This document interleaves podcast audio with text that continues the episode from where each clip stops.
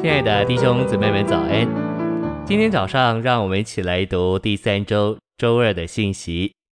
今天的经节是《约翰福音》一章十四节：“化成了肉体，直达帐幕在我们中间，丰丰满满的有恩典有实际。我们也见过他的荣耀，正是从父而来独生子的荣耀。”《路加福音》十二章五十节：“我有当受的境，还没有成就。”我是何等的困迫！晨星喂养，主在他成为肉体时所穿上的肉体里受拘禁，他需要肉身受死，需要受尽，使他无限量的神圣所示，连同他神圣的生命得以从他肉体里释放出来。他神圣的生命借他肉身受死释放出来，就在复活里成了他信徒属灵生命的冲力。信息选读。在约翰十二章二十四节里，主耶稣清楚地说，他是一粒麦子，小麦是表征基督的成为肉体和钉十字架。虽然在永远里，基督是无限的神，空间和时间都限制不了他，但是有一天他成了肉体，成为有限的。哦，无限的神被限制在一个拿撒勒的小木匠耶稣里。虽然主是永远的、无穷的、无限的神。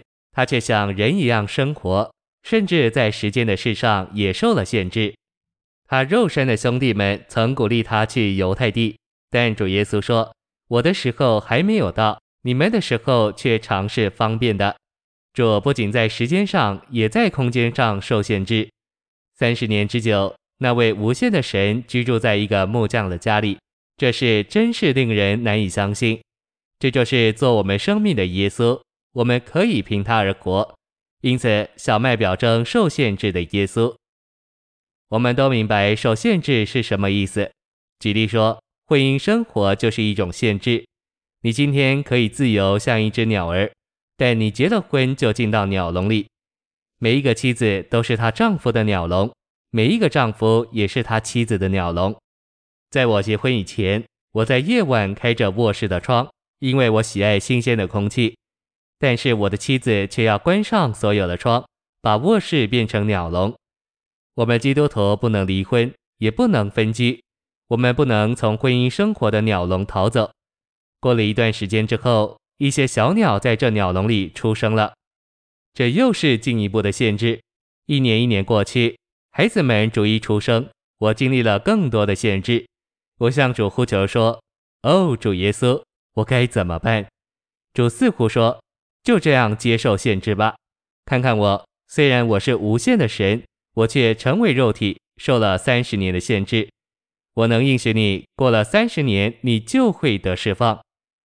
过了三十年，有一天我对主说：“主，你告诉我过了三十年会得释放，但是现今我比从前更受限制了。我不但有儿子和女儿，也有媳妇、女婿和孙儿，我还有这么多教会和长老的限制。”主，现在我怎么办？然后主说：“再看看我，虽然我三十年后得了释放，但是你岂不知我仍然受你和别的信徒的限制吗？”最后，我看见了基督是小麦的意象，住在我里面的基督乃是成为肉体的那一位。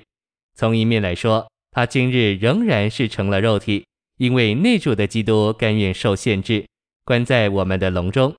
当我看见受限制之基督的异象时，我开始敬拜他说：“主啊，为着我的妻子，为着我所有的孩子，为着所有的教会，并且为着所有的长老，我感谢你。主，为着我的鸟笼，我何等感谢你！”这样一个祷告，立刻使小麦开始长大。我能见证，在我基督徒的生活中，我有麦田。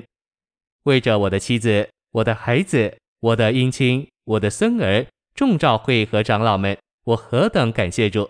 这一切产生出一种环境来，使我的小麦能长大。这小麦就是成为肉体的耶稣，在我们的受限制中长大。谢谢您的收听，愿主与你同在，我们明天见。